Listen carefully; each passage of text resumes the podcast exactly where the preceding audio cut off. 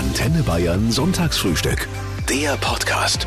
Euer Promi-Talk mit Florian Weiß. Er ist ein Meister seines Fachs und er ist ein absoluter Weltstar. Mit seinem Mundwerk und seinem Instrument hat er es bis ins Weiße Haus geschafft. Herzlich willkommen, Jazz-Trompeter und Fotograf Till Brönner. Guten Morgen, hallo. Wir brunchen übrigens auch Corona-konform getrennt. Äh, Till ist in seinem Zuhause im Studio in Berlin und ich im Funkhaus in Bayern. Äh, bist du eigentlich gerade allein oder sitzt deine blecherne Lebensgefährtin neben dir?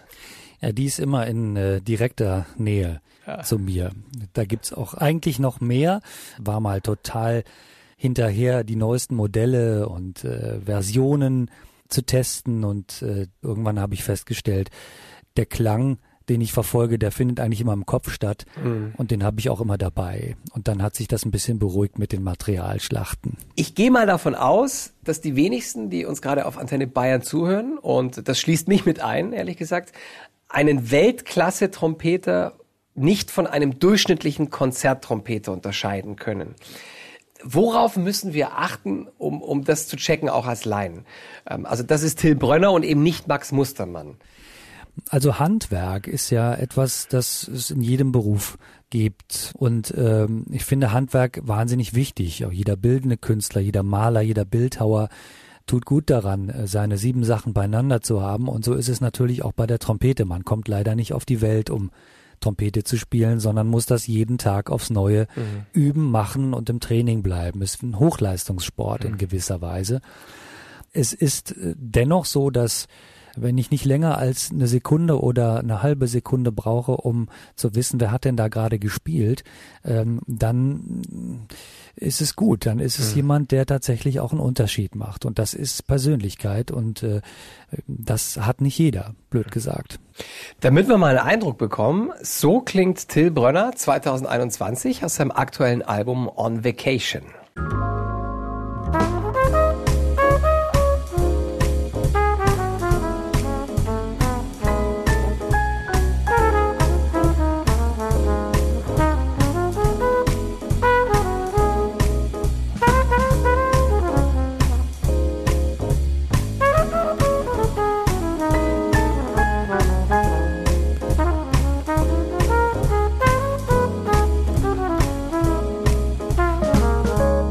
Also man möchte sich äh, zu der Musik, man möchte sich sofort einen Whisky sauer bestellen, Till, und eine Zigarre anzünden. Am besten an der Strandbar. Ist es das, wofür deine Musik gedacht ist? Keine Termine und immer leicht ein Sitzen? das hat, glaube ich, Harald Junke mal gesagt. Genau. Äh, nein, aber äh, was ich mal festgestellt habe, ist, ich bin wirklich jemand, der äh, Lust hat, Musik zu machen, äh, die so klingt wie der Ort, an dem ich gerne wäre. Oder auch äh, so klingt wie die Gefühle, äh, nach denen ich mich sehne. Auch ich muss mich wohlfühlen in der Musik und auf der Bühne und mich entspannen können. Und wahrscheinlich klingt so auch meine Musik.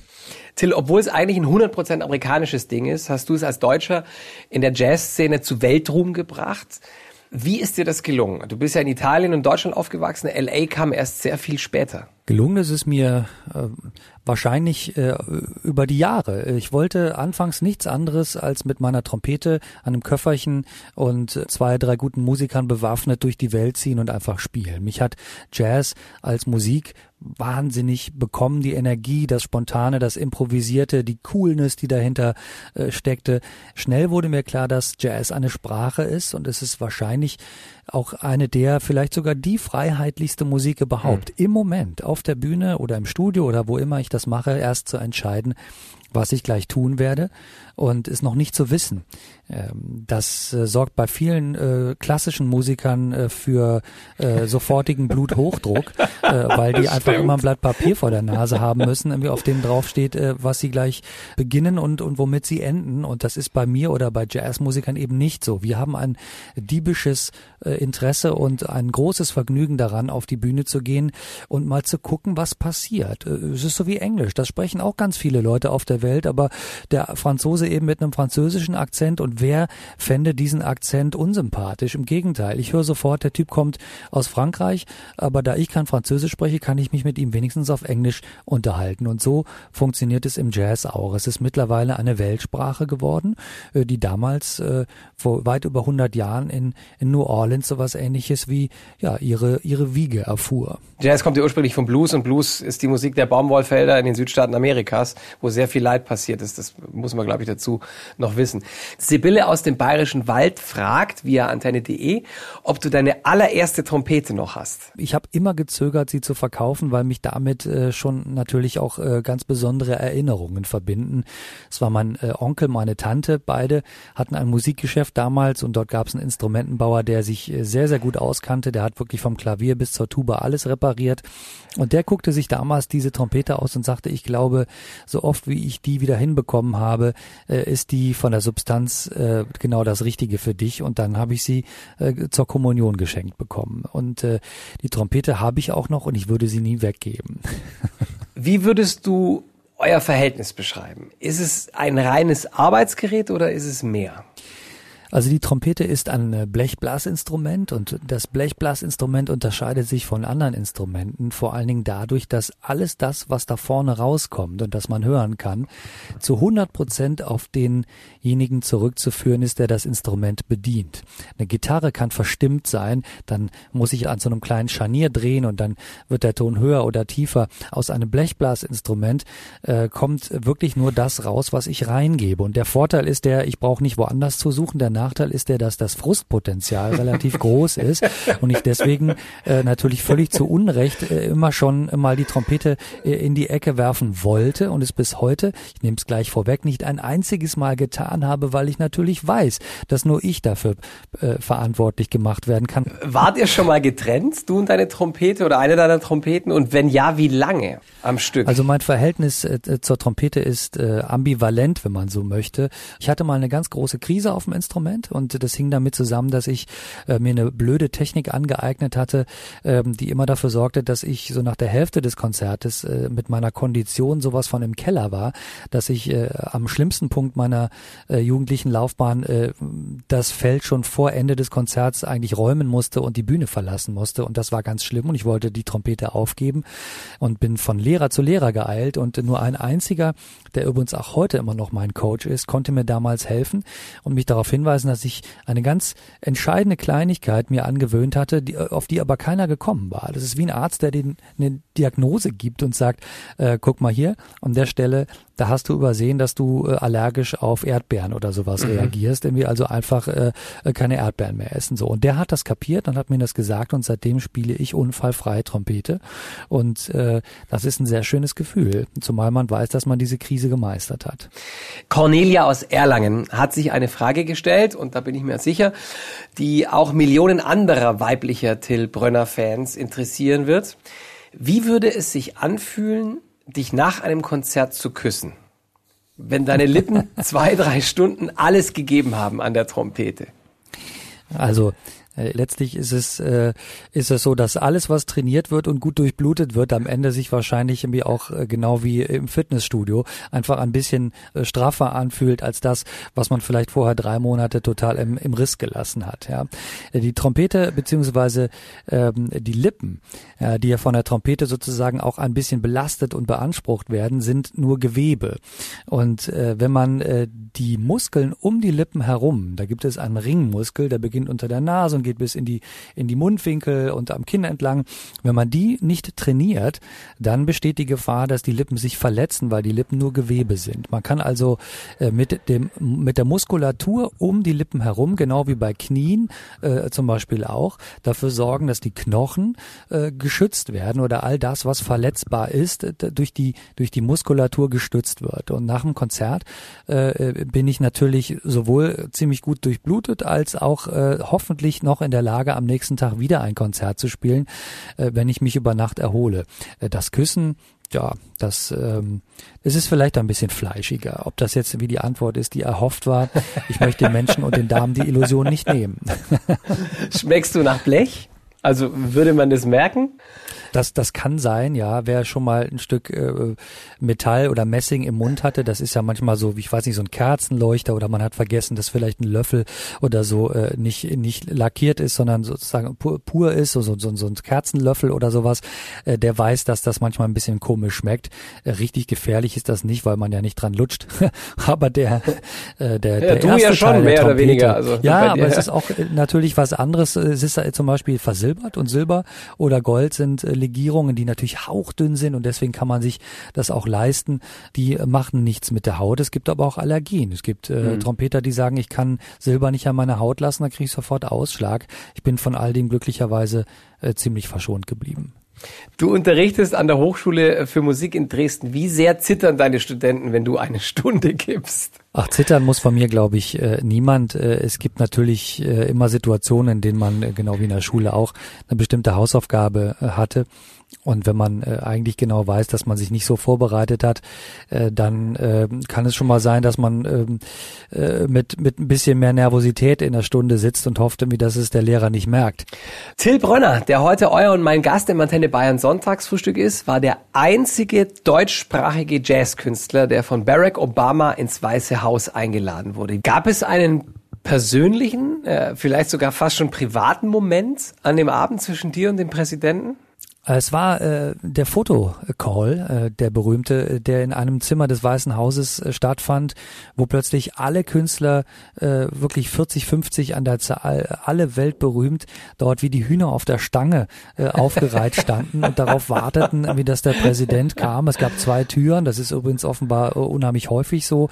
Beide Türen äh, standen so halb offen und äh, man kündigte Obama und seine Frau, äh, die übrigens wahnsinnig äh, viel Energie versprüht und sicher sicherlich 50 Prozent dieser Präsidentschaft auch für sich, muss man sagen, bekleiden und verantworten muss im Nachhinein. Äh, man kündigte eine Tür an und dann kam er aus einer ganz anderen Tür raus. Und das habe ich äh, im Schloss Bellevue äh, äh, bei Steinmeier auch schon mal erlebt. Ich glaube, das ist so gang und gäbe, nie ganz vorhersehbar zu sein. Äh, aber zu sehen, wie locker er dort reinkam und erstmal äh, Herbie Hancock um den Arm fiel und El Giro quasi mit Küsschen begrüßte, das hat mich, das hat mich sehr beeindruckt und ich habe ihm einfach mal pauschal schöne Grüße von Angela Merkel Merkel ausgerichtet und wir haben uns dann tatsächlich im Bundeskanzleramt auch nochmal wieder gesehen, mhm. äh, als er seinen Abschiedsbesuch gemacht hat und äh, da haben wir uns nochmal über seinen Vater unterhalten und von vielen Politikern, die an dem Abend da waren, war der, der am meisten zugehört hat, wirklich Obama selbst. Also nicht umsonst sicherlich auch in der Rückschau einer der beliebtesten und menschlichsten Präsidenten mit, äh, mit, mit einem äh, Lebenswerk und einer Legacy, wie es wahrscheinlich sehr, sehr schwer mhm. wird, nochmal zu kopieren oder zu erreichen. Äh, ich habe das Buch von seiner Frau gelesen. Ich glaube, ich kann so ein bisschen verstehen, was du meinst mit der Energie, die sie damit reingetragen hat in, in, in diese Präsidentschaft. Ein, ein ganz tolles Paar. Du hast zwei Lebensmittelpunkte, äh, Till, nämlich Berlin und Los Angeles. Das macht man aber nicht gerade für ein langes Wochenende einfach so. Warum hast du dir ausgerechnet diese beiden Städte ausgesucht? Also in Berlin bin ich seit 1991 und verbinde mit dieser Stadt äh, sehr viel wichtige Stationen. Ich habe ja auch meine Familie und äh die Geschichte Berlins ist mit Jazz relativ äh, stark auch äh, verbunden, muss man sagen. Denn der Jazz äh, ist ja der Klang der Freiheit, wenn man so möchte. Und das war auch damals nach Ende des Krieges mit den vielen Amerikanern, die hier in der Stadt waren, der Klang, der auch diese Stadt befreite. Und noch heute ist es so, dass man, wenn man äh, ältere Einwohner Berlins mit der Musik von Glenn Miller beispielsweise oder Benny Goodman, also aus der Swing-Ära, äh, konfrontiert, äh, dass die gerne mal ein bisschen Pippi in den Augen haben, weil das eigentlich der Klang war, insbesondere Moonlight Serenade von, von Glenn Miller, wenn man das hört, da ist der, der Altberliner sozusagen sehr schnell mal ganz gerührt, weil er weiß, wie in dem Augenblick begann die bessere Zeit, auch wenn danach die Teilung Berlins äh, auch ins mhm. Haus stand. Ähm, der, der andere Teil, nämlich äh, LA, äh, den habe ich 2000 2014 entschieden, zu äh, meinem Leben äh, da, dazu zu rechnen sozusagen, denn natürlich ist Amerika die Wiege des Jazz, aber vor allen Dingen der West Coast Jazz, äh, der in Kalifornien gespielt wurde, die Nähe zum Film, äh, der hat's mir immer schon angetan gehabt. Und ich habe einige meiner Alben in LA produziert und kenne dort äh, sehr viele Musiker und äh, dass dort äh, alles erstmal möglich ist und man im Nachhinein feststellt, was vielleicht nicht geklappt hat, ist eine Mentalität, äh, die mir sehr liegt, die ich in Deutschland äh, oft auch vermisse. Wir kennen das aus Deutschland, dass man, wenn eine gute Idee formuliert wird, äh, von zehn Leuten erstmal acht sagen, ah, ich weiß, was du meinst, ganz schwierig, naja, schauen wir mal. Und nur zwei sagen, geile Deutsch. Idee. Und äh, in Amerika ist es genau umgedreht. Da sagen eben acht von zehn erstmal, super, warum bin ich nicht auf die Idee gekommen? Und ich glaube, dieser Du kannst es schaffen äh, Aspekt, wenn du nur willst, äh, von dem können wir auch jetzt äh, nach, nach äh, vier Jahren äh, Donald Trump immer noch eine ganze Menge lernen, sonst wäre nämlich auch der Kollege nicht an die hm. Macht gekommen dort drüben. Die Katinka aus Schwabmünchen fragt, ob man dich äh, zum Kindergeburtstag Luftballon aufblasen engagieren kann. Weil Lungenvolumen hast du. das ist eine sehr, sehr schöne Idee. Äh, bisher äh, konnte man das nicht. Wer weiß, äh, äh, ob ich das in mein Programm noch einbaue. Denn wenn es so weitergeht wie jetzt, ohne Konzerte, dann muss ich das irgendwann auch. Aber das heißt ja nicht, dass es keinen Spaß machen kann.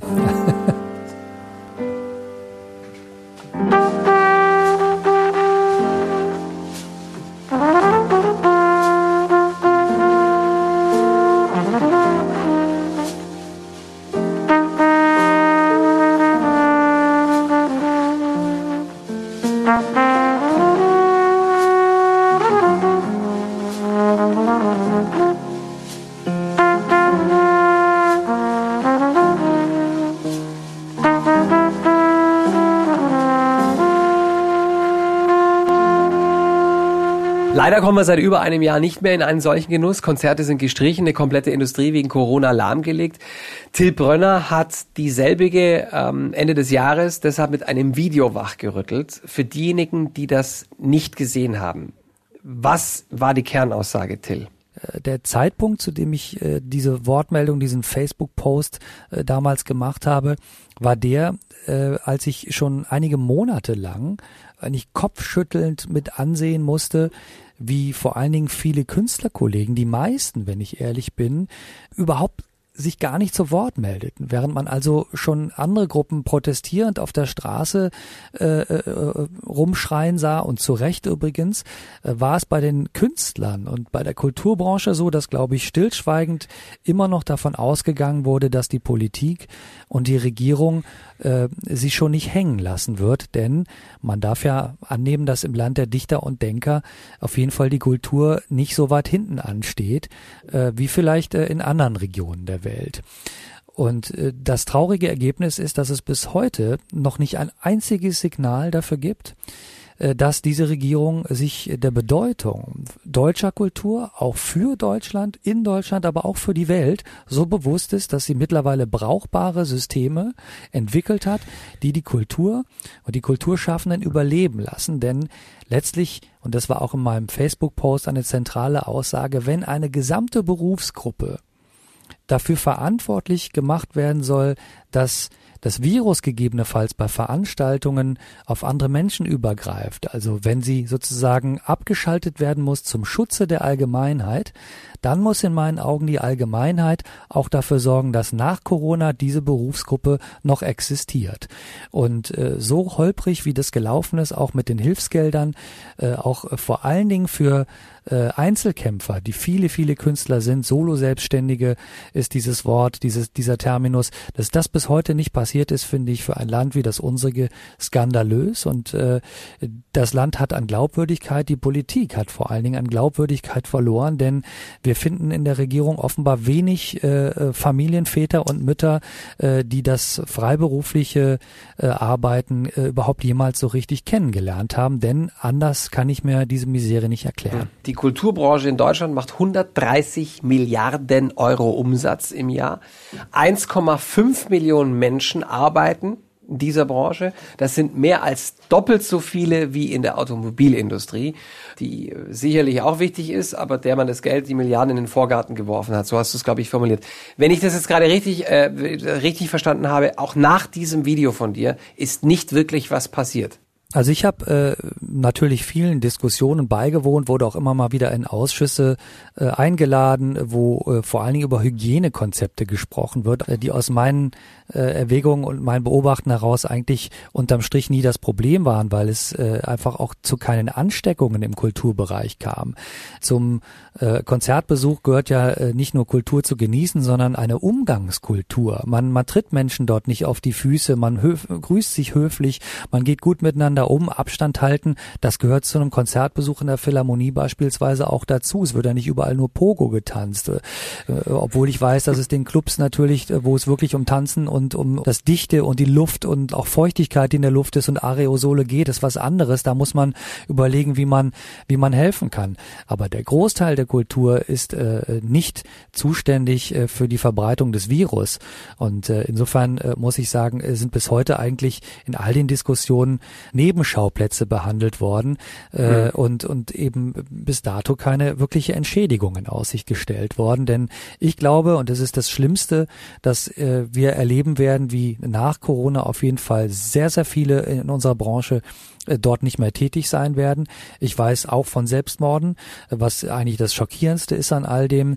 Denn äh, wenn das einmal passieren kann, dann muss man davon ausgehen, dass es beim nächsten Mal wieder passiert. Kultur muss offenbar immer wieder aufs Neue in seiner Bedeutung und in seiner in seiner Kraft und und äh, äh heilspendenden äh, Funktion neu erlernt werden. Und äh, ich glaube, darüber muss in Zukunft viel gesprochen werden, denn wir haben es hier nicht mit Blümchenpflückern oder Selbstverwirklichern zu tun, sondern mit Menschen, die sehr, sehr viel Steuern zahlen und ja auch als Botschafter mhm. unseres Landes im Ausland fungieren.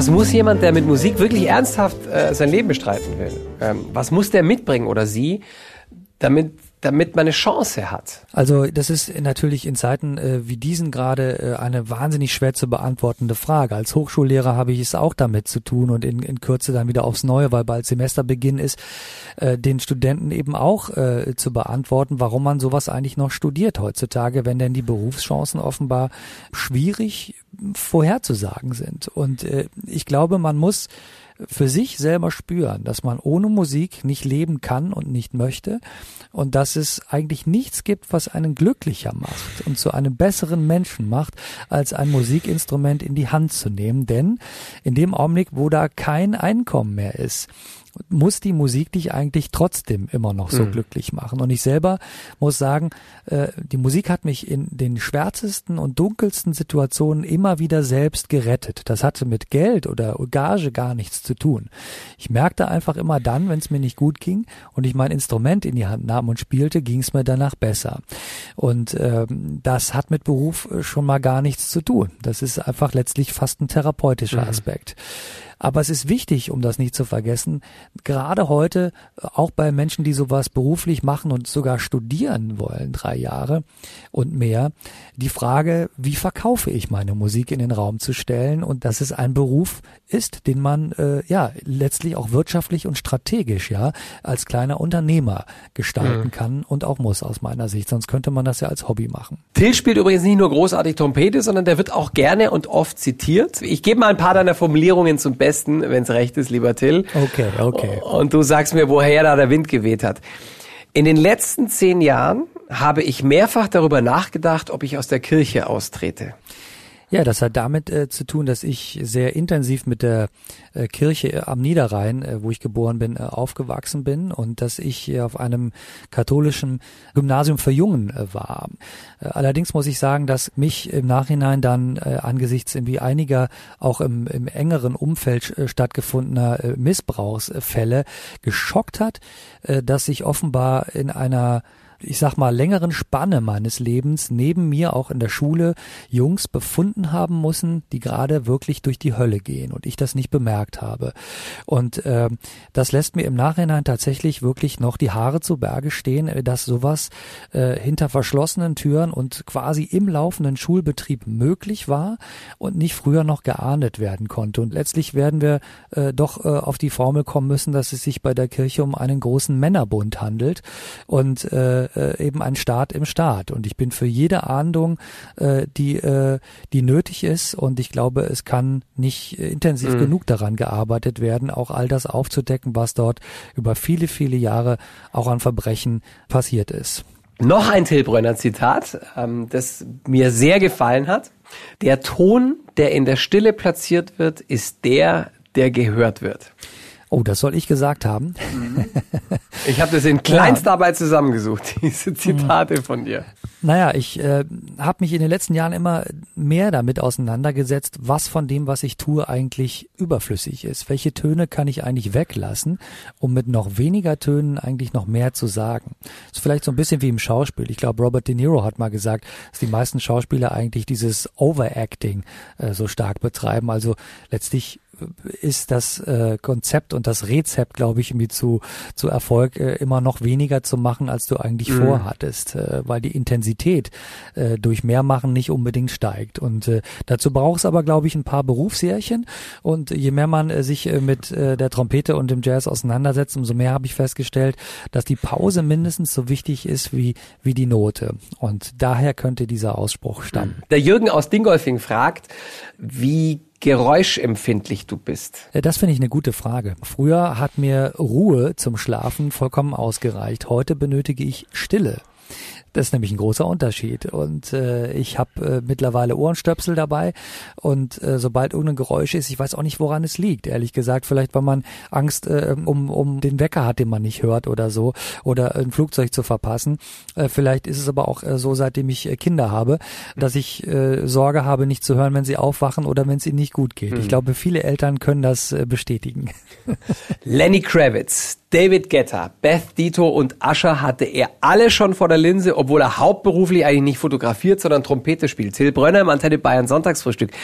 Wer war dein schönstes Motiv so im Nachhinein betrachtet? Und mit wem hattest du am meisten Spaß mit der Kamera? Äh, bei Lenny Kravitz war es äh, cool, äh, weil Lenny Kravitz wahnsinnig Lust hatte, sich über Jazz und über Miles Davis zu unterhalten. Und äh, der sah ich mit Trompeter und und äh, dann haben wir erstmal ganz lange über Jazz gesprochen. Und äh, ja, und am Ende äh, war es so, dass dass man eigentlich in, in ganz wenig Zeit nur so fünf bis bis zehn Fotos geschossen hat.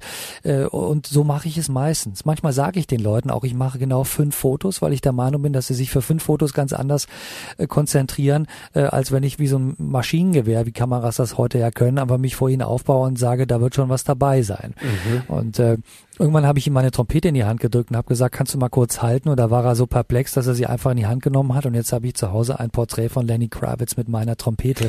Mal sehen, das stelle ich irgendwann auch noch aus. Es ist krass, dass du sagst, du machst vier, fünf Bilder und eins, mindestens eins sitzt, weil ich habe jetzt gerade eine Geschichte von Kim Kardashian im Hintergrund, die gesagt hat, sie macht 500 Selfies, damit sie eins davon verwenden kann es ist schön zu wissen, dass es auch andersrum geht. Weil, sag mal, die, die, die Diskrepanz, die Differenz zwischen äh, Kim Kardashian und Till Bronner dann doch eine große ist, von dem, was ihr tut, um euren Lebensunterhalt zu verdienen. Ich glaube, das muss man ja, Schauen wir mal, ja. ja, ja.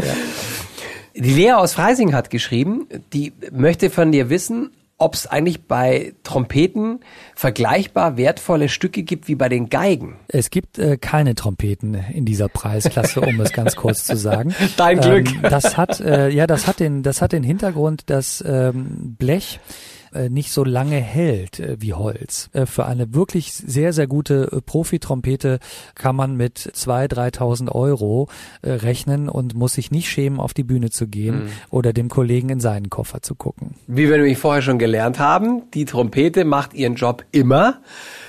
Wenn es einer verbockt, dann ist es der Trompeter oder die Trompeterin. Ja, genau. Ich kann auch äh, auf, auf, auf einer totalen Gurke spielen und immer noch so klingen wie ich. Till, du hast so viel von der Welt gesehen. Schöne und wahrscheinlich auch weniger schöne Orte. Welchen Eindruck hat Bayern bei dir hinterlassen?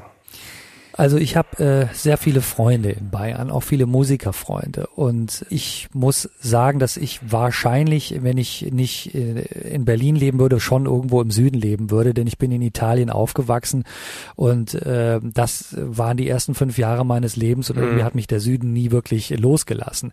Ich würde jetzt ähm, nicht sagen, dass Bayern mit Italien so wahnsinnig viel gemeinsam hat, äh, aber man kommt halt schneller hin. Das ist wahr. Drei Stunden, wenn es hochkommt, wenn überhaupt. Du wirst diesen Frühling 50. Wird sich was ändern? Gibt es irgendwas an Geschenk, das du dir selbst machst? Ja, das ist ganz äh, spannend. Ich hatte eine Zeit lang äh, das Gefühl, äh, dass doch eine, eine ganze Menge Menschen um mich herum mich überreden wollten, eigentlich zu meinem 50. was zu machen. Und dann kam im letzten Jahr Corona und dann hat mich ehrlich gesagt so ein bisschen die Lust verlassen, weil äh, einen 50. zu feiern, ja, da würde ich vielleicht feiern, dass ich gesund geblieben bin. Ich habe deswegen kurzerhand entschieden, dass der 50. Geburtstag einer wird, wo ich wirklich hoffentlich äh, einfach mit meinem engsten Freundeskreis irgendwo wirklich äh, lange äh, im Restaurant sitzen darf, wenn das wieder erlaubt sein mhm. könnte oder sollte. Ich bin immer noch sehr skeptisch, äh, um dort zu besprechen, wie mein 60. Geburtstag gefeiert wird. das ist ein guter Plan, Till.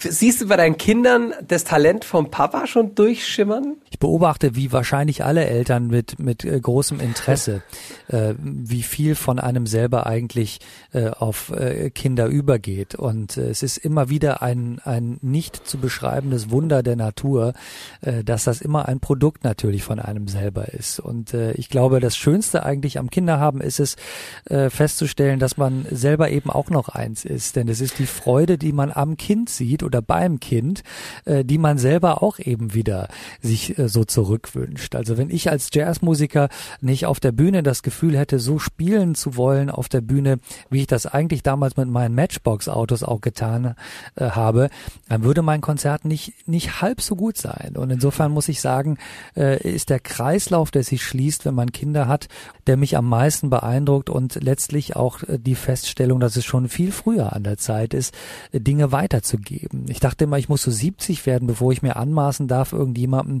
einen Ratschlag oder einen Tipp zu geben oder sowas. Aber damit sollte man viel, viel früher äh, mhm. anfangen, denn wer weiß, wie, wie viel Zeit man auf der Welt hat. Antenne Bayern Sonntagsfrühstück. Der Podcast. Euer Promi-Talk mit Florian Weiß.